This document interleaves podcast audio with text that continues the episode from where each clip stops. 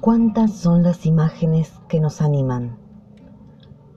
¿Cuántas las frases, si lo llevamos al terreno de la literatura, que tanto dialoga como la poesía con la pintura?